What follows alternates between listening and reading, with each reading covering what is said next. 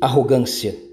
Ninguém tenha de si mesmo um conceito mais elevado do que deve ter, mas ao contrário, tenha um conceito equilibrado de acordo com a medida da fé que Deus lhe concedeu.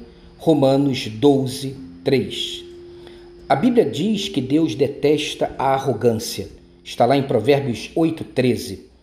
Talvez porque ela nos blinde até mesmo dele, tornando-nos impenetráveis e insensíveis. Seja para se proteger ou para se impor, a arrogância sempre será nociva, pois ela nos tira do eixo, quebra nossa centralidade e nos lança no mar do, do auto-engano.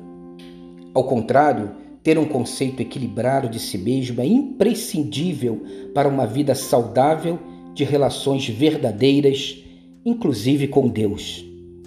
O olhar do arrogante vai gradativamente diminuindo todos ao seu redor, até o ponto de fazê-los simplesmente inúteis. Nem Deus escapa desta lista abobada. Nesse momento, iludido pela arrogância, o arrogante sente-se no topo da montanha, inatingível, senhor de si mesmo e da vida.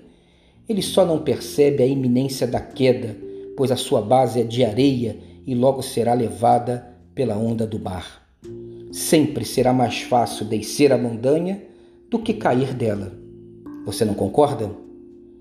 Então, é hora da humildade, hora de perceber-se a si mesmo de forma equilibrada, percebendo assim o próximo e, inclusive, percebendo Deus.